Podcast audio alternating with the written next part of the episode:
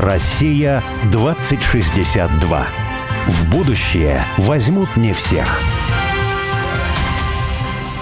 С вами авторы проекта «Россия-2062», штаба «Вольной мысли», цель которого – создать модель позитивного и привлекательного русского будущего. И каждый раз мы будем вместе с нашими слушателями и с гостями приоткрывать завесу этого будущего в умных разговорах о важном – История России около 1200 лет. И мы представили себе, какой могла бы быть Россия в 2062 году. Но не просто представили, а призвали на помощь экспертов и визионеров. Не только мыслителей, но и делателей. Мы много в России 2062 с тобой обсуждаем среднее образование России нынешней, России будущей. Вот и сегодня мы позвали любопытного персонажа. С одной стороны, учитель молодой, учитель истории и обществоведения. И основ религии или православ... православной культуры. Православной культуры, да, кстати. Вот, ну, одновременно и, и блогер, и писатель. Много в нем сошлось. Я бы сказал, мой любимый блогер. Да, твой любимый блогер, к тому же еще. Зовут его Владимир Масленников, и ведет он телеграм-канал «Талые воды». Всем рекомендуем. Но говорить мы хотим с ним не только про блогерство, и не столько про блогерство, да, а скорее про среднее образование. Ну, кстати, мы уже много раз обсуждали все-таки с тобой среднее образование и воспитание. Это вещи, которые, может быть, кто-то хотел бы разделить разделить, но никак не удается. Никак не делятся они. Да, и возвращаемся Неделимы. на круги своя, что все-таки среднее образование, оно и является воспитанием в том числе, да, и очень разные люди, даже нам симпатичные, очень по-разному об этом думают. И вот мне очень, конечно, интересно узнать, что думает по этому поводу Владимир. Про воспитание, кстати, да, то тут всплывает тема и э, коллективной какой-то идентичности, которая в школе, вот, мне кажется, раньше была, не только в смысле пионеров и октябрят, а просто даже самого класса. Вот об этом тоже хочется поговорить, потому что я по своим детям вижу, что вот это ощущение, что я вот принадлежу там какому-нибудь восьмому А-классу там такой-то школы, и это как-то вот важно, это часть меня. Это куда-то все исчезло. Вот, а мне кажется, вроде бы ну, лежит на поверхности, да, вот такая коллективистская какая-то работа, которая могла на базе классов быть. Вот об этом тоже хочется с ним поговорить, как с действующим и прогрессивным в хорошем смысле историком. О, историком ну, не оговорка, потому что он историк, а учителем. А мне вот хочется немножко понятнее, может быть, сказать, что такое идентичность, коллективность. Все-таки я, когда рассказываю о своем детстве детям, они каждый раз говорят, папа, какое у тебя было интересное детство. Но я понимаю, что, наверное, самое важное вот в этом интересном детстве было то, что ты все время находился в какой-то общности, да, в общности двора, в общности ребят своей деревни, в общности действительно своего класса, и у нас были какие-то игры, какие-то дела, какие-то там, в общем, терки там и так далее. И вот, вот этот детский мир, он все-таки, он очень особенный, и когда дети начинают чувствовать себя отдельно, когда их просто после школы возят по каким-то занятиям английским языком, какими-то еще там занятиями всякими, репетиторами и так далее, то, в общем, исчезает детство. И мне кажется, полноценный человек без такого особенного мира детства вырасти не может. Вот интересно, что об этом нам Ну да, все спросим у Владимира. Владимир. Может, он расскажет нам, как же нам все-таки обустроить воспитание и образование детей будущего.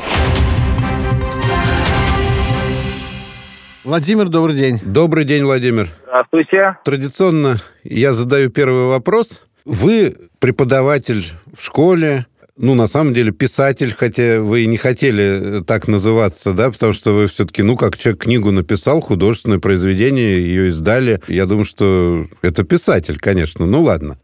Вот. Хорошо. Но вы еще и блогер.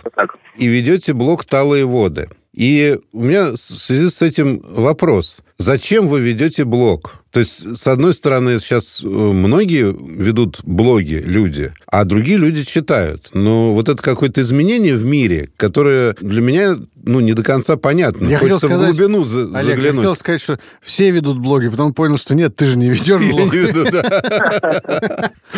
Но вы прорываете все равно в аккаунте «Россия-2062», так что... Ну, нет, но моих прорывов не хватило бы на блог. Народ бы там соскучился.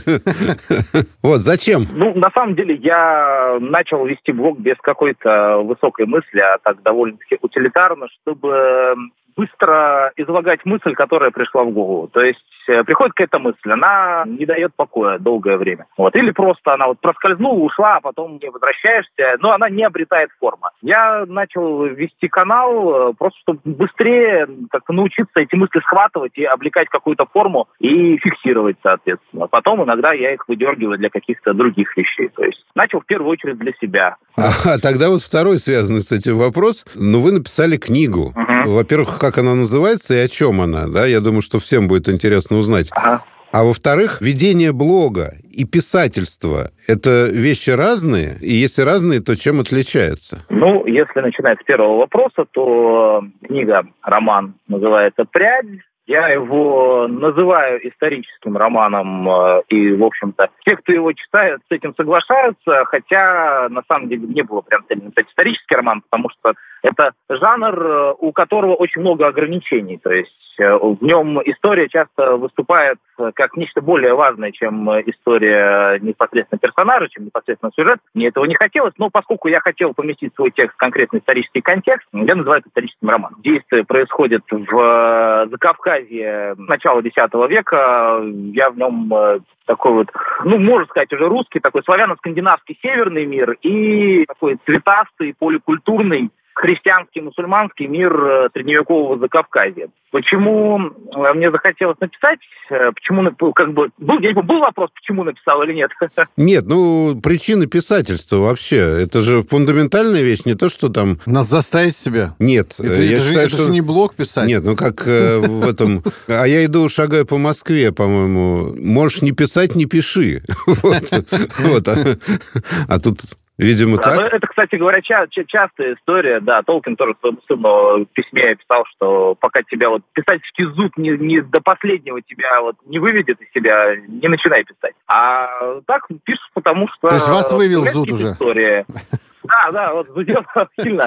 Вот, рождались какие-то истории в голове э, разного типа. Я их начинал и преимущественно не заканчивал. Потом вот родилась история, которая стала романом «Прядь», и она у меня пошла и росла по мере повествования, и в итоге э, превратилась в роман целиком. Истории приходили до этого, я как-то начинал, пробовал, вертел разные мысли, но не шли. А вот это вот э, как-то пошла буквально с места в карьеры и превратилась в цельное произведение. Что касается различий э, писательства и блогерства как такового, ну, они, да, это разные вещи, наверное, все-таки. Более того, я иногда чувствую, что, а, может быть, если бы я не вел блог, я бы более интенсивно писал вещи какие-то более значимые, потому что на него ты тратишь какое-то количество сил, вот этого творчества. Если говорить о различиях, то писательстве ты, когда ты пишешь какое-то э, большое произведение, ну или стараешься его написать, э, ты в это гораздо больше погружен. То есть э, ты немножко в этом мире живешь,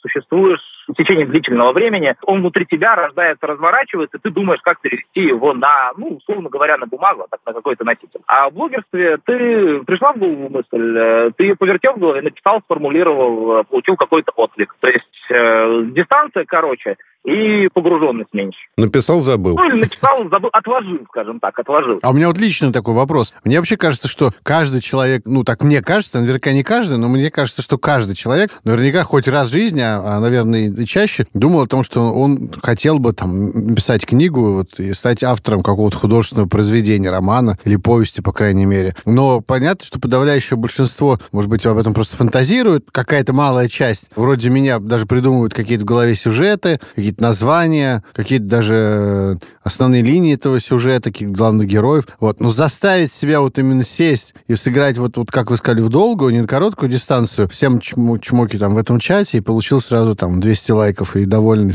пошел пиво пить. Вот, а вот работать так, чтобы вот когда-нибудь, вот когда я его допишу, и даже сейчас отложим на второй вопрос, чтобы вот потом, после того, как роман написан, да, вот я его напишу, и вот тогда вот, сказать, придет счастье, ну, это нужно прям работать, работать, заставлять себя. Как себя мотивировать, заставлять каждый день или с какой-то периодичностью садиться? Какой-то секрет есть ваш личный? Нужно любить то, о чем ты пишешь. То есть тот мир, который ты выписываешь, мир вот в широком смысле слова. То есть даже если это повествование, там, не знаю, о жизни работников метрополитена, к примеру, там, это мир нужно любить тот мир, о котором ты пишешь, и получать удовольствие от э, возвращения туда. Вот моей мотивацией было в основном это. Я получал удовольствие, когда я к этому миру возвращался. То есть он у меня разворачивался, мне доставляло удовольствие, как он превращается в какую-то реальность то, что осязаемо, ее, конечно, пощупать нельзя, но когда это ложится в рамки какого-то конкретного сюжета, каких-то истории обретают свой законченный вид, эм, это становится более реальным, и мне нравилось, как то, что существовало у меня в голове, так вот в виде разрозненном, в виде несобранном, э, обретало какие-то вот черты реальности. И все более становилось э, осязаемым все равно скажу осязаемо. Но практически есть какие-то вещи? Например, если я сегодня не напишу 20 страниц, я останусь без обеда, например, да? Не буду ужинать или не получу алкоголь на вечер. Вечером я не смогу выпить с друзьями. Поэтому я обязан это сделать, иначе мне придется быть грустным вечером. Я понимаю, что ну... Боря, видимо, просит совета, в общем-то, э, имплицитно своей жене. Что ей нужно делать, чтобы он написал, наконец, роман. То есть ты не получишь Не будем повторять. Да.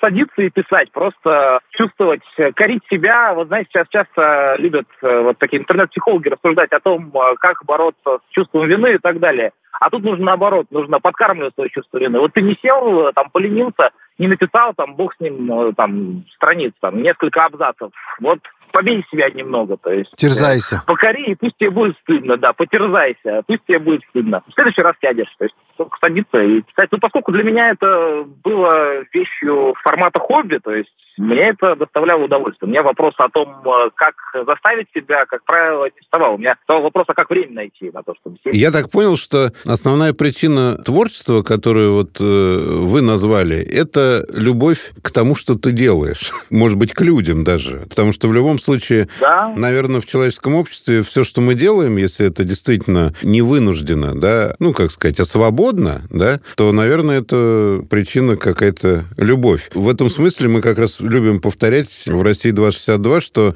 любой человек может быть творцом, но творцом даже не в смысле там вот писатель, художник, режиссер, актер, а творец, э, ну вот мы с дворником делали передачу да. недавно, да, то есть человек э, любит, чтобы люди наслаждались чистыми улицами, прекрасными клумбами, и поэтому она творец. Вот она так делает свою работу. Ее не надо заставлять.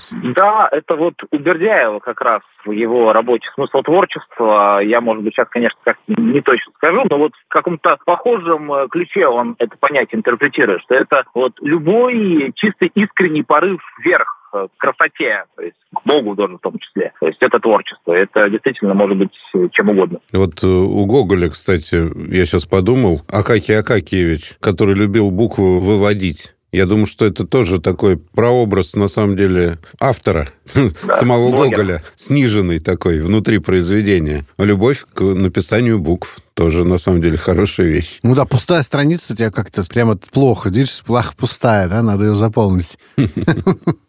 А вот еще такой тоже личный вопрос. Ну хорошо, вот вы проделали эту большую работу, или, может быть, вам было очень легко, взяли и написали роман. А дальше вот вы столкнулись с этим миром э, современной русской литературы, где правят, э, не знаю, я сейчас что-то скажу. Может Чистоган. Да, не знаю, да, нажи, мир наживы Чистогана, Блата, Миш, Мишпуки, не знаю, чего-то еще нехорошего. И молодому автору прорваться прям, ну, сложно, потому что все говорят, ну, понимаете, вас никто не знает, вот надо вложиться в маркетинг, чтобы выкладка была в магазинах, или чтобы про вас написали какие-нибудь хорошие критики, издания, там, блогеры вас упомянули. А это все деньги, а где их взять? Вот проще пересдать там того-то и того-то, потому что его и так купят. Такое было? Ну, конечно, да. То есть, ну, это, это, это нормальная часть, мне кажется, современной литературной реальности. Кстати говоря, к вопросу о блоге, одна из причин, почему я его все-таки завел, вот сомневаясь, заводить его или не заводить, несколько лет назад я подумал, ну, начну писать, глядишь, может быть, какое-то количество меня будет читать э, к тому времени, как э, закончу книгу, будет кому ее показать, скажем так, виртуально. Такая мотивация тоже была, если возвращаться к самому первому нашему вопросу. Но я с самого начала представлял себе поскольку я сразу для себя определил, как я пишу то, что хочется мне, не надеясь на какие-то баснословные гонорары, да их, в общем-то, у нас и не бывает, в очень ограниченном виде бывает в современной литературе отечественной. Я понял, что я должен получить из этого процесса удовольствие в первую очередь. Я должен написать то, что мне хотелось бы написать, или что мне до этого хотелось бы читать, то есть именно такого рода текст. Поэтому я был готов к тому, с чем э, сталкивается человек, написавший книгу после того, как работа завершена. На самом деле не только в отечественном, но в любом книгоиздании, я могу сказать, как э, бывший директор издательства и директор еще сети потом книжных магазинов. Бывший, а так бы издал, может, вас. Хотя, он бы, наверное, сказал, что полки заняты, что есть более коммерчески успешные. Ну, мы же с вами знакомы. Ну, а кто вас еще, кроме меня, знает? Боря только. Нет, автор, автор э, разделяет успех э, с издателем, да, то есть автор вкладывается работой, трудом, а издатель деньгами. И в случае успеха, ну, а успех зависит ведь от стоимости книги. Вот в мое время, ну, это было достаточно давно, книги стоили в России достаточно дешево, дешевле, чем сейчас. И, ну, и продавалось много. Да, а тиражи были больше. И вот если тираж превышал там 10 тысяч экземпляров, то это уже, это, по крайней мере, что-то хотя бы приносило. Если меньше 10 тысяч, то это, ну, ни о чем. И, конечно, когда у тебя тираж 100 тысяч там, или там под 100 тысяч, 50 тысяч, да, то ты можешь открывать дверь ногой к владельцу издательства «Эксмо», например. Угу. Ну, это самое крупное издательство в России. Вот. Можно открыть дверь ногой прямо. Владимир, можете запомнить. Я, я это учту, я себе записываю. Да-да-да. То есть, когда у него вылетит дверь, а кто сказал? А вот мне разрешили. Если что, сошлюсь на вас. Да-да-да, посоветовали. Да. Ну, вообще, кстати, говорят, если про тиражи говорить, я что же сейчас, можно сказать, пишу книжку, хожу, редактирую книгу, посвященную Константину Леонтьеву. У нас такой проект как раз в рамках России 2062, русское пространство 2062 совместно с Никеей. Мы там выпускаем серию книг, вот в том числе Леонтьева. И вот я книжку нашел, изданную, она, значит, подписана в печать 20 25 что такое, августа 91 -го года, ну, понимаете, да, то есть это вот пуч, и они, ну, как бы работа над книгой идет при этом, подписывают тираж, а выходит она уже в 92 году в начале 92 -го года, то есть уже как Союз распался. И тираж какая-то маленькая такая, ну, брошюрка, можно даже сказать. Цветущая сложность. Леонтьев очень интересными там дополнительными статьями всякими. Там тираж что-то под 100 тысяч как раз. Я так понимаю, что это просто между делом что-то издали, это мало заметно. Для Советского Союза был это мизерный тираж. Я помню, что я тоже обращал внимание, у меня где-то, ну, дома в библиотеке была книжка полузапрещенного в советское время битого. И тираж был 500 тысяч экземпляров. 500 тысяч экземпляров. При мне владелец АСТ, один из совладельцев, тоже крупнейшего в России издательства АСТ, он плакал, когда он говорил о том, что Лукьяненко тираж из-за фильма стал больше 100 тысяч экземпляров. Плакал? То есть у него слезы были. От счастья именно? Ну, конечно, от счастья. От денег. А в Советском Союзе это было тьфу просто. Ну да. Количество доступных развлечений поменялось. Ну да. А сейчас 3000 вот издали книжку. Уже, уже, уже, уже праздник. Плачет. Все плачут, автор плачет, издатель тоже. Издатель с горя, автор от радости. Ну, там, по-моему, вообще в 19 веке в Англии у Байрона «Чайлд Гароль» поэма выходила тиражом 10 тысяч экземпляров, если я не ошибаюсь. Ну, это большой э, очень тираж для тех времен. Да, да, даже по сравнению с 19 веком, в общем-то, несколько отстающем положении в плане тиражей. Ну, хотя вот Розанов, известно, он же издал свою первую книгу, когда он ее писал, там много времени выстрадал, считал, что сейчас он напишет вообще все, как устроена Вселенная, и она перевернется, после этого это будет как там революция вообще. На свои деньги издал 500 экземпляров, и даже не смог продать эти 500, и, в общем, никакой революции ни, ни во Вселенной, ни в его жизни не Приш, произошло. Пришлось продать штаны. В России 262 такое будет? Вот о чем мы должны сейчас думать. Не будет. Ну, кстати, если уж говорить о будущем, то интересно, вот, ну, например, по отношению к ну, книге или к тому, что, так сказать, ее заменят в качестве носителя, это должно стоить дорого, но для немногих людей, или это должно быть э, очень популярно, но стоить дешево? Вот что лучше, на ваш взгляд? Розмов, кстати говоря, упомянутый, говорил о том, что книга должна быть дорога, что дешева только водка книга должна быть дорога. На мой взгляд, и водка должна быть дорога. Сердцу. Ну Понятно. Мы, в данном случае совпадаем в наших чаяниях о будущем. А вот, э, ну, переходя на другую все-таки тему, вы верующий, воцерковленный человек, да, в православной церкви. Да. Такой вопрос. Вот в христианской цивилизации больше стало хороших людей, чем в языческой? Или нет? Больше стало людей вообще в христианской цивилизации, поэтому в процентном соотношении стало больше и хороших людей. В смысле, в числовом выражении, просто А, в количественном Нет, выражении вот стало больше в количественном, людей. да. Но это понятно, да, сколько китайцев.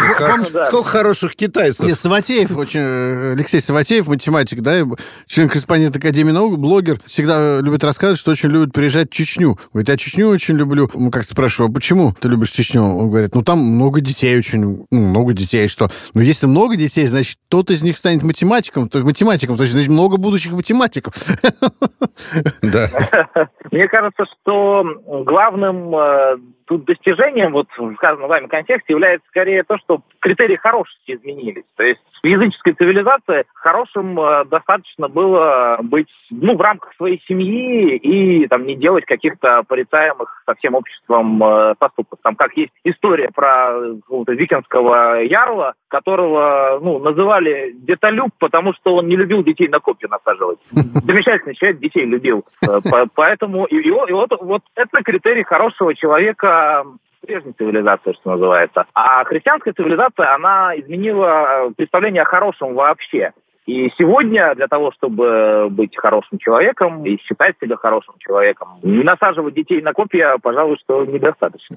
Вот в этом контексте, если сравнивать с физической цивилизацией, хороших людей стало больше. Вот не знаю, на самом деле, потому что, если говорить о сегодня... Тебе хочется, да, иногда посадить некоторых на копии, да? Нет, наоборот, я, я сейчас о социальных нормах. Если говорить именно о сегодня, о том, в какую сторону мы двинулись, то тут произошел какой-то кульбит. А цивилизация, мы можем ее, положа руку на сердце, назвать христианской? Вот в чем вопрос. Сегодня, мне кажется, сегодняшняя цивилизация, она куда больше похожа на цивилизацию языческую, чем там это было еще лет 200-300 назад. Мы даже в некотором виде живем вот в таком вот секулярном изводе язычества, там, с теми же самыми обожествлением э, каких-то сил природы, бесконечного космоса и так далее. А семья? Вот семья, например, в язычестве, семья это все-таки был святой. Или, может быть, я ошибаюсь. А сейчас семья это уже как-то и не надо. Так Владимир говорит, что язычество уже практически сейчас. Нет, наоборот, семья была св- что-то святое. А, Ну, смысле.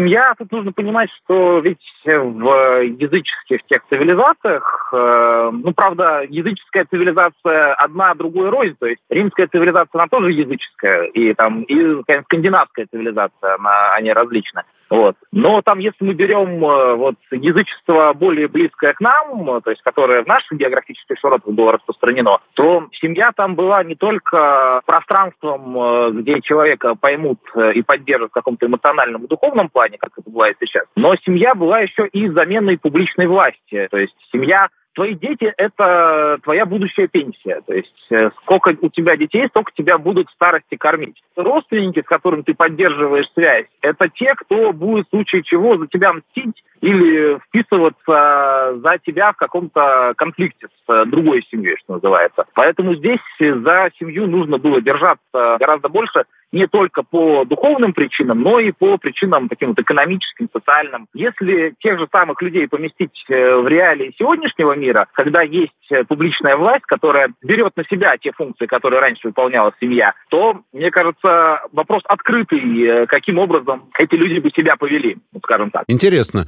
Вот мы сейчас прервемся на две минуты на новости, а потом мы вернемся к вопросу семьи, наверное, И сегодня. образование. И образования, да. Россия 2062.